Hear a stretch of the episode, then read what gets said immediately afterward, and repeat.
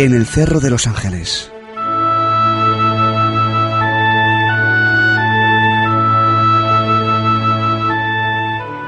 Esta noche, allí en el cerro, no sé si fue la emoción o que una mala jugada me hizo la imaginación, pero ha sido en un instante en que yo miraba al cielo, cuando he visto que el sagrado posó su mano en tu pelo y con una luz rosada te ha levantado del suelo, te ha subido hasta su rostro, posando en tu frente un beso y con gran delicadeza, tras ese segundo eterno, te bajó muy despacito hasta mi lado, de nuevo.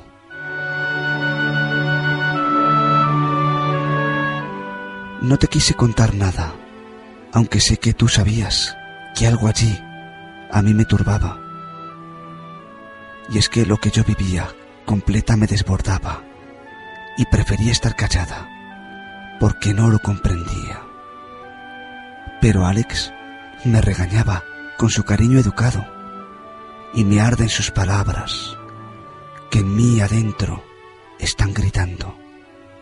Me dice que te lo cuente esta misma noche, ahora, que tú lo estás esperando, que tú lo sabes de sobra, que tengo que ser valiente y vencer esta zozobra, que antes de nada te llame y te diga mi visión y así de paso yo me calme volviendo a escuchar tu voz.